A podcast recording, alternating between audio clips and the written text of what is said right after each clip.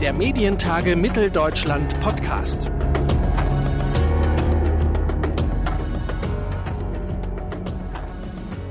Hallo und herzlich willkommen zu einer neuen Ausgabe unseres Medientage Podcasts. Die Medientage Mitteldeutschland 2022 liegen schon wieder ein paar Tage zurück. Und wir haben auf den Medientagen mit verschiedenen Vertretern aus der Medienbranche gesprochen. Wenn ich wir sage, meine ich die Volontäre des Mitteldeutschen Rundfunks. Unter anderem hat mein Kollege Lukas Raschke mit einem TikTok-Experten gesprochen, dem Medienforscher Markus Bösch von der HAW Hamburg, der Hochschule für angewandte Wissenschaften. Vor allem darüber, wie der Krieg in der Ukraine auf der Plattform thematisiert wird. Hören Sie jetzt das Gespräch der beiden, das wir während der Medientage 2022 in Leipzig aufgenommen haben. TikTok, zunächst verpönt und belächelt als seichte Unterhaltungsplattform für Teenies. Inzwischen werden eher diejenigen belächelt, die nicht bei den aktuellen Videotrends mitreden können. Selbst in der etablierten Medienlandschaft. Um den Erfolg der chinesischen Social Media App zu verstehen, muss man sich ausführlich mit ihr beschäftigen und genau das tut Markus Bösch an der HAW Hamburg. Guten Tag. Einen schönen guten Tag. Sie forschen zu TikTok und Desinformation und publizieren seit Juli 2020 den Newsletter Understanding TikTok. Wie viele wöchentliche Ausgaben des Newsletters braucht es denn noch, bis wir TikTok wirklich verstanden haben? Ich glaube, das ist ein äh, ongoing Project. Äh, keine Ahnung. Also es ist ja wie bei all diesen Dingen und bei der Digitalisierung ganz generell, äh, wir kommen nicht an kann ich sagen, so, das war's jetzt, wir sind im 21. Jahrhundert fertig. Ähm, mal sehen. Okay, aber so gerade die neuen Plattformen haben ja auch teilweise, ja, je nachdem, wie erfolgreich sie tatsächlich sind, mal eine kurze, mal eine längere Halbwertszeit. Könnte vielleicht auch sein, dass TikTok in ein paar Jahren auch überhaupt nicht mehr relevant ist, oder? Absolut. Das sehen wir dann, wenn es soweit ist. Also es verbieten sich wirklich jegliche Prognosen, äh, was in zwei, drei, vier, fünf Jahren passiert. Aber sagen wir mal so, es sieht im Moment für TikTok ganz gut aus, denn alle versuchen so wie TikTok zu werden. Und die Zuwachsraten auf der App und der Wachstum und die Downloads, äh, das deutet nicht darauf hin, dass da schon der Peak erreicht ist. Wir konzentrieren uns jetzt erstmal auf ein Phänomen, das Sie in Ihrem Newsletter beschreiben und worüber Sie jetzt auch hier auf den Medientagen gesprochen haben, nämlich War Talk. Was genau bedeutet das? Ich persönlich finde diesen Begriff ja auch total fürchterlich. Äh, es gibt diese Krankheit, dass man ein Substantiv nimmt und dann hängt man dahinter ein Talk und dann kann man beliebig viele Themen in diesem ganzen Universum behandeln. Äh, in diesem Fall heißt War Talk alles, was auf TikTok rund um die russische Invasion in der Ukraine so passiert ist und immer noch passiert. Okay, was kann das zum Beispiel sein?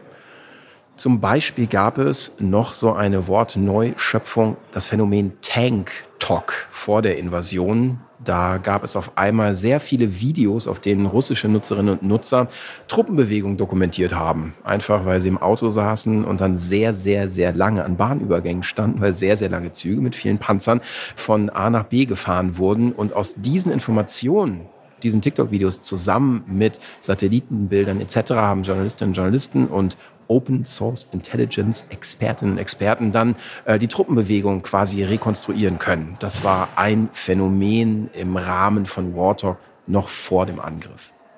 Wir erleben jetzt auf TikTok eine völlig neue Art von Live-Berichterstattung und Videoaktivismus. Der Krieg in der Ukraine ist da ein sehr gutes Beispiel, denn während sich die klassischen Nachrichtenmedien naturgemäß früher oder später von einem Thema abwenden, bleibt TikTok dran. Können sich etablierte Medien da etwas abschauen oder würde das gar nicht funktionieren? Das ist ein interessanter Punkt, aber ich muss da auch direkt mal widersprechen, denn von meiner For You-Page ist die Ukraine echt fast verschwunden, obwohl ich unglaublich vielen Accounts gefolgt bin und diese Themen auch unglaublich viel, also zeitlich viel verfolge. Also auch auf TikTok gibt es Ermüdungserscheinungen, zumindest bei einem ja, Publikum, das wie ich jetzt hier in Deutschland sitzt und deswegen eine dementsprechend geprägte For You-Page bekommt. Also das ist durchaus auch, sind ähnliche ja, Erschöpfungsphänomene oder Überdrüssigkeit ähm, äh, zu erkennen, wie in traditionellen Medien, wo das halt von der Agenda dann runterrutscht. Aber wenn man das möchte, dann kann man ja in dieser Bubble, sage ich mal, bleiben, wenn man sich seinen Algorithmus quasi selber so zusammengebaut hat, dass ja der Krieg immer weiter auf TikTok präsent bleibt. Genau, aber wie äh, in der normalen Mediennutzung auch, wenn ich mich für Eisenbahn interessiere, kann ich mein ganzes Leben lang in der Eisenbahnbubble drin bleiben. Jetzt ist ja War Talk, darüber haben Sie auch hier bei den Medientagen gesprochen, nicht nur ein Aspekt, wo Berichterstattung eine Rolle spielt, sondern eben auch Propaganda. Also die ukrainischen und russischen politischen Führungspersönlichkeiten haben sich auch die Plattform zunutze gemacht, um darüber Propaganda zu verbreiten. Warum ist TikTok so wahnsinnig gut dafür geeignet? Also erstmal überrascht es natürlich nicht, dass da auch Propaganda zu finden sind, denn das prägt nun mal den, die Lebenswirklichkeit von sehr, sehr vielen Menschen. Also eine Social-Media-Nutzung, sehr viele Stunden des Tages verbringen sehr, sehr viele Menschen da und informieren sich dort. Deswegen muss Propaganda und falsche Informationen müssen natürlich dahin gespielt werden, weil sie da effektiv sein können. Was man auf der Plattform jetzt finden kann, sind unterschiedlichste Spielarten davon. Was TikTok besonders interessant macht, sind verschiedene Phänomene. Das eine ist, dass TikTok eine Content-Plattform und keine Social-Plattform ist. Ich lege einen Account an und mein erstes Video, da es an fremde sozusagen Nutzerinnen und Nutzer ausgespielt wird und auf der Grundlage evaluiert wird, kann viral gehen, auch wenn ich auf der Plattform noch niemanden kenne. Das äh, zeichnet TikTok aus und ist da natürlich deutlich interessanter als ein Twitter-Account, bei dem dann die Inhalte nur an die zwei Follower ausgespielt werden. Das andere ist der äh, Cross-Plattform-Aspekt, denn ich kann TikTok-Videos ohne weiteres herunterladen und danach in die WhatsApp-Gruppe, in die Telegram-Gruppe, auf Instagram, auf Facebook, auf Twitter weiter verbreiten. Äh, das ist so natürlich bei Instagram nicht möglich. Das heißt, diese beiden Aspekte spielen auf jeden Fall äh, eine Rolle. Nun ist ja TikTok nicht von Anfang an so eine politische Plattform gewesen, eher im Gegenteil. Da waren lustige Tänze zu sehen und Karaoke-Videos. Das war der Ursprung von TikTok. Und ja, inzwischen ist es ein politisches Instrument geworden, eine politische Plattform. Ist das auch im Interesse von TikTok oder wehrt sich die Plattform irgendwie dagegen? Ähm, TikTok will das natürlich nicht. TikTok sagt, wir sind eine Wohlfühl-App, was natürlich für Werbeschaltende auch deutlich interessanter ist. Die wollen natürlich keine knallharten Politikvideos da, sondern die wollen idealerweise junge, gut aussehende Menschen, die gute Stimmung verbreiten, perfektes Werbeumfeld. Das heißt, TikTok will das eigentlich nicht, aber die Zeiten sind vorbei. Und die sind eigentlich auch nicht mit dem Ukraine-Krieg jetzt auf einmal vorbei, sondern es gab auch vorher in zahlreichen Konflikten Videos, beispielsweise äh, beim äh, Abzug der amerikanischen Truppen in Afghanistan gab es ganz viele Videos vom Flughafen. In Syrien gab es Videos, die haben nur nicht diese Öffentlichkeit bekommen, die wir jetzt sehen im aktuellen Konflikt. In Russland hat TikTok jetzt gerade seine Relevanz verloren. Das ist natürlich auch politisch gewollt. Was genau ist da passiert? Am 6. März, also ich lese immer 6. oder 7. März, hat TikTok beschlossen, dass russische Nutzerinnen und Nutzer keine TikTok-Videos mehr hochladen können. Und damit ist TikTok einer quasi Zensur der eigenen Plattform, ähm, hat die vorweggenommen. Und seitdem haben wir auf TikTok quasi zwei Parallelwelten. Einmal TikTok in Russland, angefüllt mit Propagandavideos und langsam durchalterndem Content und weiterhin auch Propaganda, denn über VPN-Server kann man noch hochladen. Und TikTok auf der anderen Seite von Russland, in der westlichen Hemisphäre und darüber hinaus mit anderen Inhalten. Daran anschließend, kleine Einschätzung von Ihnen, hat sich Russland damit tatsächlich einen Gefallen getan? Oder denn jetzt ist ja dieser TikTok-War oder War-Talk nicht mehr wirklich ausgeglichen? Russland möchte natürlich eine ganz klare Dominanz bei der Meinungsbildung im eigenen Land. Also die einzige Möglichkeit, sich wirklich zu informieren, soll vom Staat vorgegeben werden. Und in dieser Zielrichtung ist es natürlich schon sinnvoll, andere Medien zu schließen oder dazu zu führen, dass es die nicht mehr gibt, damit Menschen, wenn sie sich informieren wollen und eben keinen VPN-Zugang haben etc., darauf angewiesen sind, sich aus russischen Quellen zu informieren und die kann man einfach besser kontrollieren. Deswegen, also eigentlich ergibt das schon Sinn. Auch wenn TikTok inzwischen zielgruppenübergreifend genutzt wird, ist das Durchschnittspublikum immer noch recht jung. Stichwort War Talk, kann man sagen, dass junge Menschen auf TikTok auch stärker für den Krieg in der Ukraine sensibilisiert werden? Es ist halt eine ganz andere, äh, ja, eine ganz andere Nutzung, eine ganz andere Mediennutzung. Es ist halt weit weg von, ich schalte das Fernsehen ein und da ist eine Nachrichtensendung und dann kommen dann fünf Minuten mit Informationen und einer personalisierten Geschichte fürs Gefühl im Fernsehen, sondern es ist eine unmittelbare 1 zu 1 Erfahrung, sehr intim auf dem Screen in der eigenen Hand mit der Möglichkeit zu interagieren, Videos zu duetten, zu stitchen und das verändert natürlich auch ja, die Wahrnehmung des Krieges und verändert auch die Informationen, die man da findet. Also bestes Beispiel sind die Videos von ehemaligen äh, ukrainischen äh, CreatorInnen, die jetzt geflüchtet sind und in unterschiedlichen Ländern leben und da ihren Alltag dokumentieren. Das sind Videos oder Einblicke, die man so vorher eigentlich nicht gesehen hat, weil sie eben nicht vorhanden waren. Jetzt kommen wir nochmal zurück zu den jungen, schönen Menschen, die äh, TikTok auf seiner Plattform gerne haben möchte. Denn trotz der Popularität reißt die Kritik an TikTok nicht ab. Der Plattform wurde zum Beispiel lange Zeit eine diskriminierende Zensur vorgeworfen, in dem bestimmte Gruppen vom Algorithmus ausgeschlossen wurden oder benachteiligt wurden. Zuletzt ging es um das Filtern einzelner Begriffe wie schwul oder queer.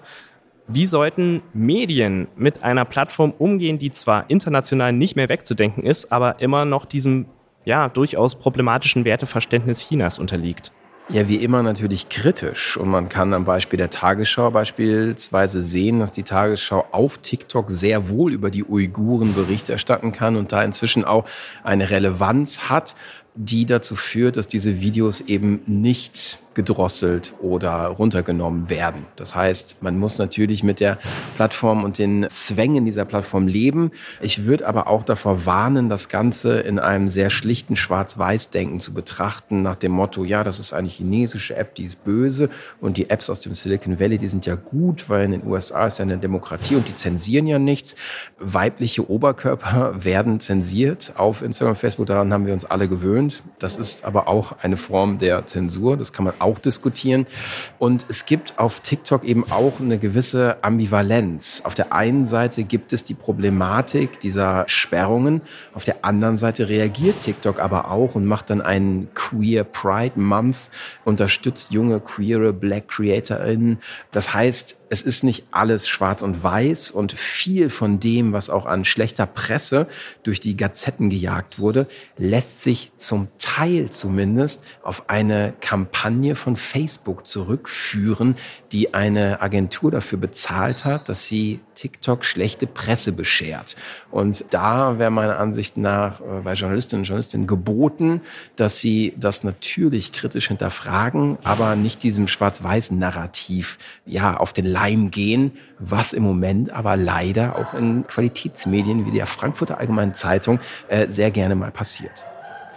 Wenn man jetzt TikTok nicht nur durch so eine wissenschaftliche Brille betrachtet wie Sie, dann kann so eine gemütliche abendliche TikTok-Session schnell mal in einen dreistündigen Emotionstrip ausarten, lachen, schockiert sein, weinen, sexuell erregt und das quasi im 30-Sekunden-Takt. Was macht das mit uns? Naja, wir werden alle dumm und danach werden wir alle sterben. Das wäre eine Betrachtungsweise. Die andere Betrachtungsweise ist, dass übrigens TikTok ja selbst auf der App warnt, wenn man sie länger, bei mir ist die Einstellung standardmäßig eine Stunde. Und wenn ich dann zweimal gewarnt wurde, merke auch ich am Abend, dass nach zwei Stunden TikTok ist jetzt auch mal gut. Also TikTok wird da auch durchaus tätig. Ich sehe das im Moment als eine äh, Kulturanpassung und man hat das bei allen Medienumbrüchen äh, beobachten können als es die ersten Fernseher in Deutschland gab, in Gaststätten, haben sich Menschen vor diesen versammelt und haben das gesamte Programm geguckt, von morgens bis abends, wenn es ausgestellt wurde und das Testbild kam, weil es neu und aufregend war. Und danach tritt irgendwann eine Gewöhnung ein. Das Gleiche kann man bei allen anderen ähm, sozialen Medien beobachten. Äh, ich finde, da sollte man Nutzerinnen und Nutzer nicht unterschätzen. Klar ist das erstmal viel, aber irgendwann tritt auch eine Sättigung ein und es gibt jetzt erste Stimmen, die auch schon sagen, boah, TikTok ist voll langweilig geworden. Gebt uns was Neues. Dieser krasse Dopaminbeschuss durch TikTok, das haben wir ja tatsächlich diesem sehr besonderen TikTok-Algorithmus zu verdanken. Warum fasziniert der so sehr? Der fasziniert so sehr, weil sich darüber unglaubliche Mythen ranken, die nur vergleichbar sind mit dem Coca-Cola-Rezept, das in einem Safe aufbewahrt wird. Denn alles, was Expertinnen und Experten bislang über diesen Algorithmus herausgefunden haben, ist nicht sonderlich aufregend. ByteDance macht einen ganz guten Job darin, anhand von einigen Indikatoren nachzuweisen, was uns länger auf einer Plattform hält. Und das ist natürlich erstmal die Länge, die ich aufbringe, um ein Video anzugucken. Wenn ich das Video nicht angucke, scheint mich das nicht so zu interessieren. Und es braucht bei unserer angeblich so komplexen menschlichen Psyche offensichtlich gar nicht so viel, uns wie so eine Ratze im Käfig länger da drin zu halten. Aber um darauf nochmal zurückzukommen, sehr viel, was sich darum rankt, ist auch sehr mythisch besetzt. Das sagt TikTok-Forscher Markus Bösch. Vielen Dank für das Gespräch. Sehr gerne. Mein Kollege Lukas Raschke von den MDR-Volontären hat mit Markus Bösch bei den Medientagen in Leipzig gesprochen. Markus Bösch forscht zu den Themen TikTok und Desinformation an der Hochschule für angewandte Wissenschaften Hamburg. Weitere spannende Interviews mit Expertinnen und Experten aus der Medienbranche gibt es hier im Podcast alle zwei Wochen. Das kennen Sie schon. Wenn Sie uns nicht verpassen wollen, dann abonnieren Sie uns gern. Beispielsweise bei Apple Podcasts, bei Google oder bei Spotify. Den Überblick über alle Folgen gibt es auch auf medientage-mitteldeutschland.de. Mein Name ist Claudius Niesen und ich hoffe, wir hören uns in zwei Wochen an dieser Stelle wieder. Tschüss, macht es gut, wir hören uns. Der Medientage Mitteldeutschland Podcast.